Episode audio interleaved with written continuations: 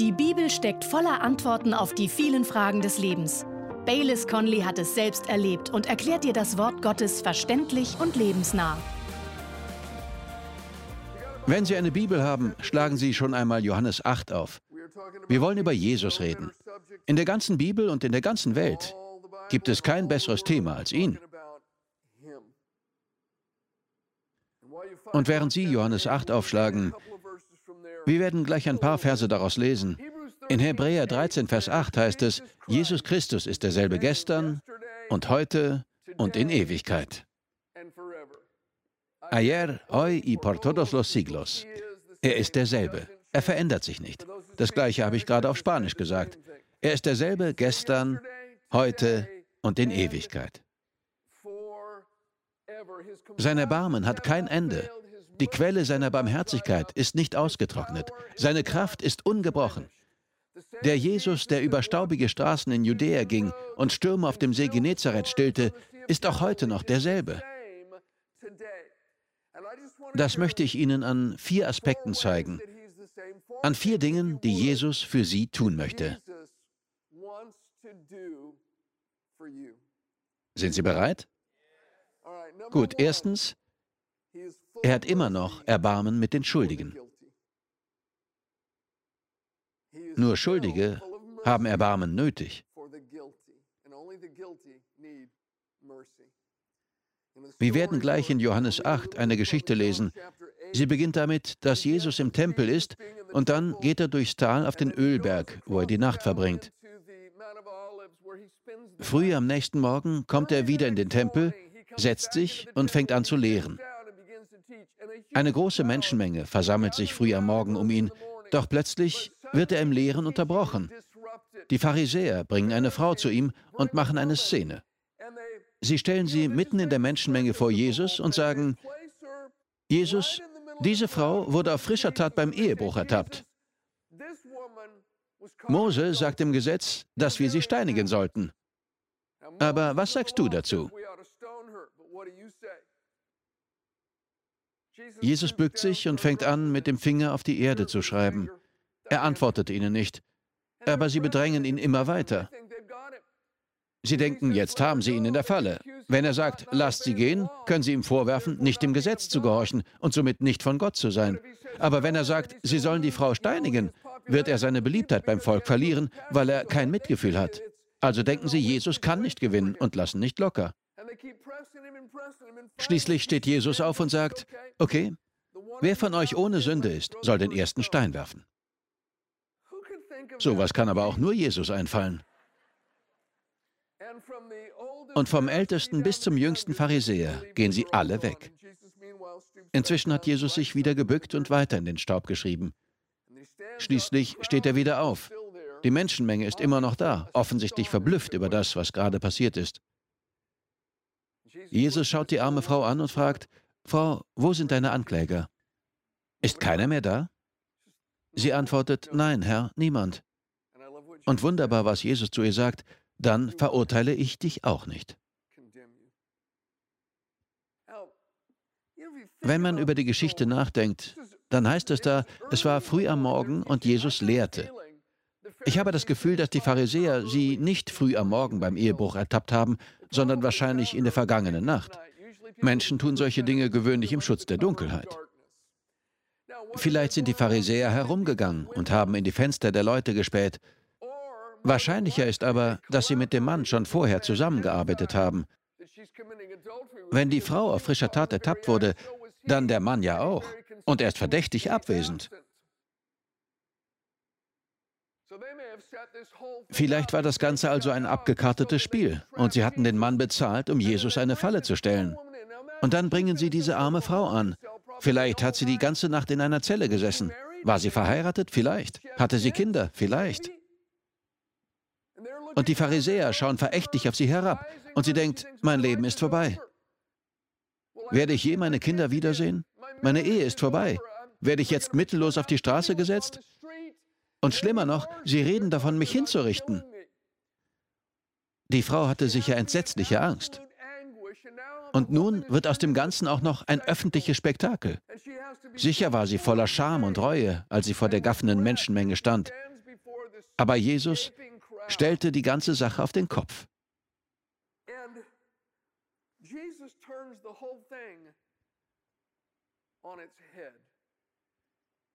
Als er sagte, dann verurteile ich dich auch nicht, wuschen da seine Worte nicht die erdrückende Last der Scham und Schuld fort, die auf ihr lag? Vor einigen Jahren predigte ich in Bremen in Deutschland und lud die Zuhörer ein, ihr Leben Jesus ganz anzuvertrauen. Wenn sie wollten, konnten sie dazu nach vorn ans Podium kommen und viele taten dies auch. Nach dem Gottesdienst sprach ich also mit verschiedenen Menschen. Unter ihnen war auch eine junge Frau. Sie war hübsch, vielleicht Ende 20, und es war nicht zu übersehen, dass sie geweint hatte. Sie wollte der Einladung zu einem Leben mit Jesus folgen. Und sie erzählte mir ihre Geschichte. Um sich Geld dazu zu verdienen, verkaufte sie ihren Körper an einen Mann. Eigentlich sollte das nur eine einmalige Angelegenheit sein, doch inzwischen war sie seit Jahren eine Prostituierte.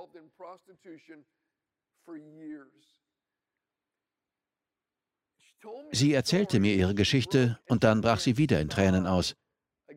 Sie war völlig überwältigt von der Güte und Vergebung Jesu. Und sie sprach davon, wie diese enorme Last irgendwie von ihrem Leben genommen worden war. Sie sagte, ich kann es kaum glauben. Ich kann kaum glauben, was passiert ist. Die Frau in der Geschichte fühlte sicherlich etwas ganz Ähnliches. Ich weiß, manche denken, dass Jesu Barmherzigkeit eine Lizenz zum Weitersündigen ist. Doch das stimmt überhaupt nicht. Lesen Sie mit mir Johannes 8, Verse 10 und 11. Jesus aber richtete sich auf und sprach zu ihr, Frau, wo sind sie? Hat niemand dich verurteilt? Sie aber sprach, niemand, Herr. Jesus aber sprach zu ihr, auch ich verurteile dich nicht. Lesen wir die letzten Worte zusammen. Gehe hin und sündige von jetzt an nicht mehr. Ich verurteile dich nicht, aber geh und sündige nicht mehr.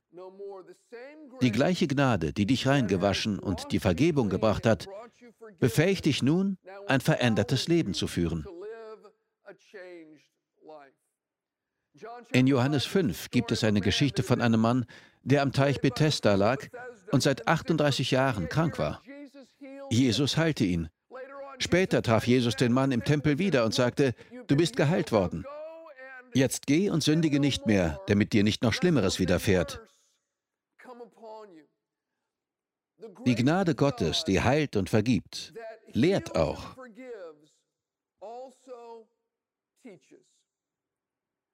Was lehrt sie? Wir sehen den Text gleich hier. Titus 2, Verse 11 und 12. Denn die Gnade Gottes ist erschienen, heilbringend allen Menschen und unterweist uns, damit wir die Gottlosigkeit und die weltlichen Begierden verleugnen und besonnen und gerecht und gottesfürchtig leben in dem jetzigen Zeitlauf. Zuerst bringt Gottes Gnade die Rettung, dann lehrt sie. Zuerst kommt die Barmherzigkeit, dann kommt die Unterweisung. Und in dieser Unterweisung liegt die Kraft, Verhalten zu verändern. Manch einer möchte das umdrehen und sagen, verändert euer Verhalten, wenn ihr Barmherzigkeit von Gott wollt. Los, lebt richtig, wenn ihr Segen von Gott wollt. Aber Gott sagt nein, erst kommt die Barmherzigkeit, dann kommt die Unterweisung. Und in der Unterweisung liegt die Kraft, das Verhalten zu verändern und ein verändertes Leben zu führen. Wer das umdrehen will und sagt, verhaltet euch richtig, wenn ihr Barmherzigkeit von Gott wollt, der sagt damit, dass in seinen Augen manche Menschen für Gottes Erbarmen unerreichbar sind. Aber liebe Freunde, ich sage Ihnen, Gott hat heute Barmherzigkeit für Sie. Es gibt Erbarmen für schuldige Menschen. Ich habe einen Freund, einen Pastorenkollegen, schon seit vielen Jahren, wahrscheinlich schon seit über 20 Jahren, besuchte einen jungen Mann aus seiner Nachbarschaft im Gefängnis, der eine lebenslange Strafe ohne Bewährung verbüßt. Der junge Mann wurde Christ, das war wunderbar. Im gleichen Gefängnis saß aber auch ein anderer berüchtigter Verbrecher, der vielleicht berüchtigste Verbrecher der USA, jedenfalls zu meinen Lebzeiten.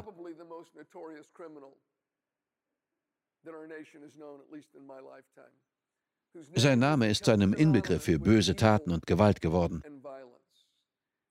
Mein Freund drückte mir einen Stapel Unterlagen vom Gefängnispfarrer und seinem Assistenten in die Hand und erklärte, dass dieser berüchtigte Verbrecher etwa sechs Monate vor seinem Tod eine echte Hinwendung zu Christus erlebt hatte.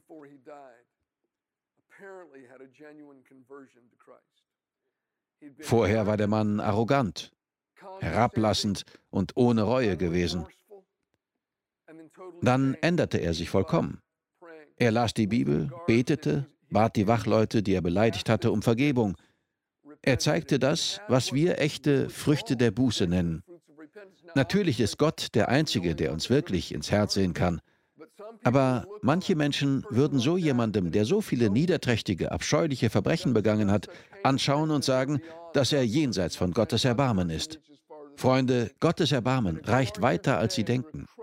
Wenn Sie unter einer erdrückenden Last von Scham und Schuld leiden, dann sage ich zu Ihnen, Jesus ist voller Barmherzigkeit, wenn Sie sich ihm zuwenden. Sie sind nicht unerreichbar für seine Barmherzigkeit. Er ist derselbe gestern, heute und für immer. Zweitens ist Jesus ein Arzt für die Kranken. Einen großen Teil seines irdischen Lebens verwendete Jesus darauf, Kranke zu heilen. Und seine Einstellung zur Krankheit hat sich seitdem nicht geändert. Er hat großes Mitgefühl mit leidenden Menschen. Und er sieht Krankheit nicht als eine Art Segen von Gott an. Wenn man in der Bibel liest, wie Jesus Dämonen austrieb, zeigt sich im griechischen Text, dass er dafür äußerst harte Worte gebrauchte. Wenn er es mit bösen Geistern zu tun hatte, war er gebieterisch und hart. Die gleichen harten Worte benutzte er, wenn es um Krankheiten ging. Er behandelte Krankheit als Feind, nicht als Freund. Tatsächlich sagte Jesus bei den tausenden Heilungen, von denen in den Evangelien berichtet wird, nicht ein einziges Mal auch nur zu einem Menschen, du kannst nicht geheilt werden. Diese Krankheit ist Gottes Wille für dich. Nicht ein einziges Mal. Aber etwas fällt auf an den etwa 20 verschiedenen Einzelfällen von Heilungen, von denen bei Matthäus, Markus, Lukas und Johannes berichtet wird.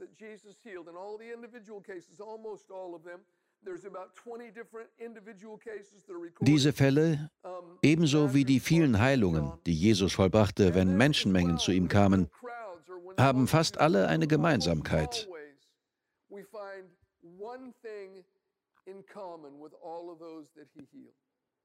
Wissen Sie, welche Gemeinsamkeit das war?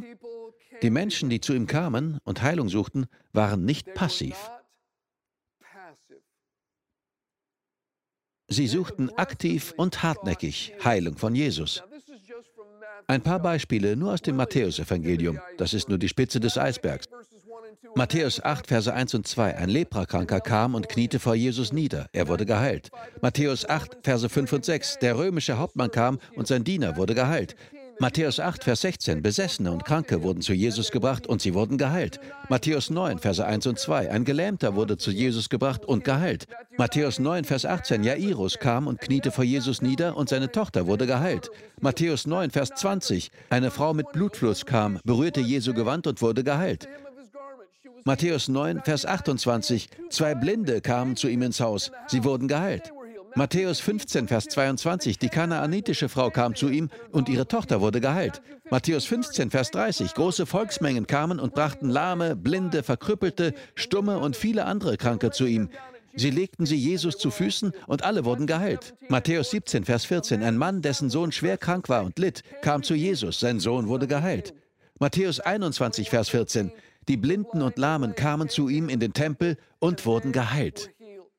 Sie kamen, sie kamen, sie brachten, sie suchten ihn auf. Sie suchten aktiv Heilung von Jesus. Sie saßen nicht einfach zu Hause und sagten, wenn er ist, wer er zu sein behauptet, dann wird er mich schon finden. Die folgende Geschichte habe ich schon einmal erzählt. Als ganz junger Christ arbeitete ich bei einem evangelistischen Einsatz in Baja California mit. Der Evangelist hatte eine echte Gabe der Heilung. Er gewann viele Menschen für Jesus und es geschahen einige bemerkenswerte Wunder. Der Einsatz endete und ich beschloss, mit ein paar Freunden noch zu bleiben. Wir zelteten an einem Strand, viele Kilometer vom Ort der Evangelisation entfernt. Es lagen sogar ein paar Städte dazwischen. Zwei Tage nach der Evangelisation kam ein klappriges altes Auto auf unser Zeltlager am Strand zugefahren. Eine Frau stieg aus und fragte, seid ihr die Amerikaner von der Evangelisation? Wir sagten, naja, wir waren als Helfer dabei. Ihr Mann saß noch im Auto. Sie sagte, ich wollte meinen Mann hinbringen, aber als wir hinkamen, war die Evangelisation gerade vorbei. Wir haben zwei Tage nach euch gesucht. Ich weiß nicht, wo sie übernachtet oder wen sie gefragt hatten. Ich weiß nicht, wie in aller Welt sie uns da beim Zelten am Strand gefunden hatten. Aber sie hatten zwei Tage lang eifrig gesucht, ob noch jemand vom Evangelisationsteam da war. Die Frau ließ ihren Mann aus dem Auto aussteigen und er sah aus wie ein Skelett.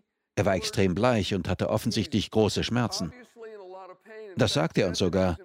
Er bewegte sich lethargisch zu einer Bank, die da stand, und setzte sich hin. Und die Frau sagte, bitte betet für meinen Mann. Wissen Sie, ich war nur ein langhaariger junger Mann mit Bart, Gitarre und einem jungen Glauben an Jesus. Wir waren bloß Helfer bei der Evangelisation. Aber wir beteten für diesen Mann und es trat eine Veränderung ein. Plötzlich war er nicht mehr bleich, sondern ganz rosig und sah gesund aus. Er sprang von der Bank, fing an sich zu bewegen, lobte Gott und sagte, seine Schmerzen seien weg. Es war erstaunlich mit anzusehen.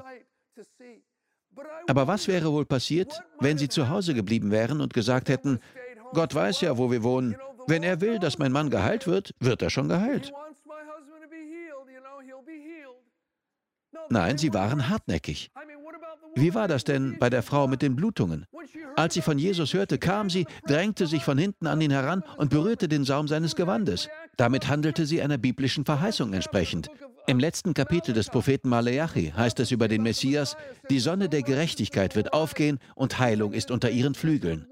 Das hebräische Wort für Flügel ist das gleiche wie das für die Quasten oder den Saum eines Gewandes. Sie handelte also einer biblischen Verheißung entsprechend. Aber wäre sie nicht so aggressiv gewesen, würden wir ihre Geschichte nicht kennen. Wir wissen nichts über die kanaanitische Frau, wenn sie nicht gekommen wäre. Wir würden den Namen des blinden Bartimäus nicht kennen, wenn er nicht immer wieder gerufen hätte, Jesus, Sohn Davids, erbarme dich über mich, selbst als die Leute sagten, er solle still sein. Keiner von ihnen setzte sich hin und sagte, Gott weiß schon, wer ich bin und wo ich bin. Wir dürfen nicht passiv sein. Wenn Sie krank sind, sollten Sie sich mit jedem einzelnen Fall in den Evangelien vertraut machen, in dem Jesus Menschen heilte. Sie sollten diese Fälle in und auswendig kennen. Sie sollten wissen, ob diese Menschen Warzen an den Knien hatten. Sie sollten alles über sie wissen, was man wissen kann. Studieren Sie diese Dinge. Liebe Freunde, aus dem Wort Gottes kommt Leben, also seien Sie nicht passiv. Jesus heilt auch heute noch, aber er heilte die, die ihn aufsuchten. Nicht ausschließlich, aber die Mehrheit derer, die geheilt wurden, hatten ihn aktiv aufgesucht. Der dritte Aspekt ist, Jesus hat Frieden für problembeladene Menschen.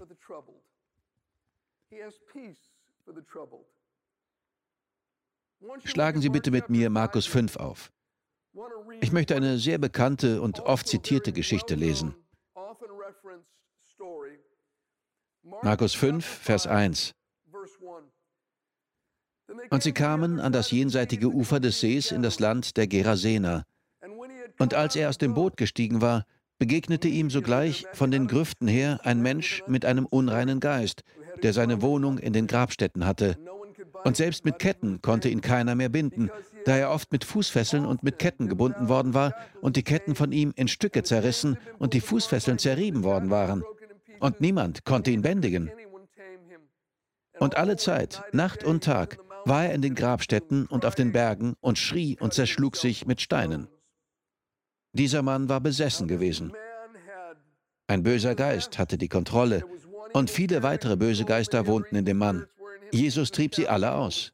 In der Geschichte lesen wir, dass die Dämonen Jesus anflehten, in eine Herde Schweine fahren zu dürfen. Jesus erlaubte es ihnen. Die Schweine stürzten sich einen Abhang herunter und ertranken im See.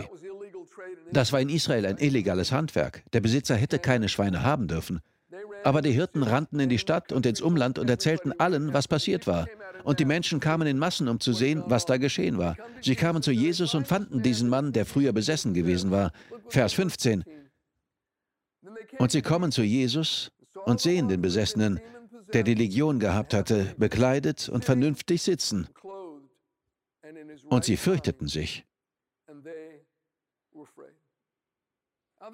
Dieser Fall geht über Entmutigung und Depression hinaus. Der Mann war besessen. Wie er in diesen traurigen Zustand gelangt war, erfahren wir nicht. Aber es ist in jeder Hinsicht ein Jammer. In Vers 4 heißt es, dass man ihn oft in Ketten und Fesseln legte. Oft, das heißt, man hatte ihn gejagt und gefangen und gefesselt. Was für ein Leben ist das? Und oft zerbrach er die Ketten wieder. Gejagt, gefangen. Man warf Netze über ihn. Man legte ihn in Ketten. Und er riss sich immer wieder los und kehrte zu den Gräbern zurück und wanderte durch die Berge. Ich sehe hier sechs Dinge, wie sich das Wirken des bösen Geistes im Leben des Mannes zeigte. Erstens, er war isoliert. Zweitens, er war moralisch und körperlich unrein. Er lebte bei den Gräbern. Im Bericht von Lukas heißt es, dass er keine Kleider trug. Drittens, er hatte keine Hemmungen. Weder die Gesetze Gottes noch die Gesetze von Menschen hielten ihn zurück. Er war nicht zu bändigen. Viertens, er ist rastlos.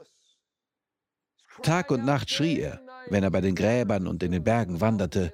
Er hatte keinen Frieden, er war rastlos. Fünftens, er litt aufgrund von selbst zugefügten Wunden. Es war nicht nur so, dass er seinen Körper nicht richtig pflegte, sondern er verletzte seinen Körper absichtlich. Er schnitt sich mit Steinen. Er verletzte sich selbst.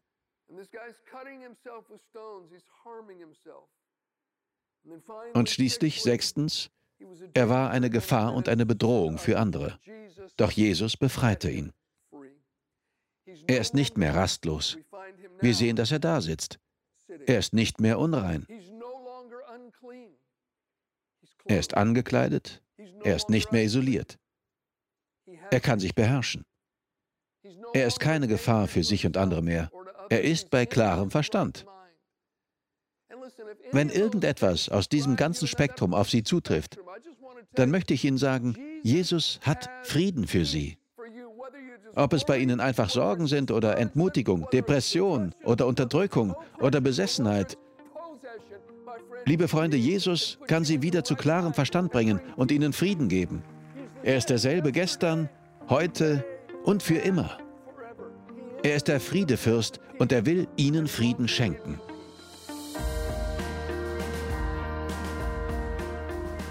Danke, dass Sie heute bei Antworten mit Baylis Conley dabei waren. Der zweite Teil dieser Predigt folgt nächste Woche. Ich hoffe, Sie konnten etwas aus der Predigt mitnehmen. Das nächste Mal folgt der zweite Teil unseres Themas. Diese vier Dinge möchte Jesus für dich tun. Er hat sich nicht verändert. Was er in der Vergangenheit getan hat, will er auch heute noch tun. Also merken Sie sich es vor und seien Sie dabei, wenn wir über die Treue und das unveränderliche Wesen unseres Retters Jesus Christus sprechen. Er möchte in Ihrem Leben stark sein. Wenden Sie sich noch heute an ihn. Wir hoffen, Ihnen hat unsere heutige Sendung gefallen. Bestellen Sie die heutige Predigt auf CD, direkt online auf unserer Website oder rufen Sie uns an unter der eingeblendeten Nummer. Wir beten, dass die Sendungen Sie ermutigen und es Ihren Glauben stärkt, wenn Sie Gottes Wort hören und in Ihrem täglichen Leben anwenden. Hallo, wir versenden jeden Tag eine Andacht per E-Mail. Ich denke, dass sie eine große Hilfe für Sie sein kann. Wenn wir täglich in der Bibel lesen, hilft uns das, immer mehr in Gott verwurzelt zu sein. Die Bibel spricht von der täglichen Erneuerung des inneren Menschen. Und Jesus sagte, dass wir jeden Tag unser Kreuz auf uns nehmen und ihm nachfolgen sollen. Lesen Sie die Andacht auf Ihrem Smartphone beim Kaffee am Morgen, wenn Sie unterwegs sind oder direkt am Computer. Nehmen Sie sich jeden Tag Zeit für Gottes Wort. Wenn Sie möchten, tragen Sie sich einfach auf unserer Website für meine E-Mail-Andacht ein.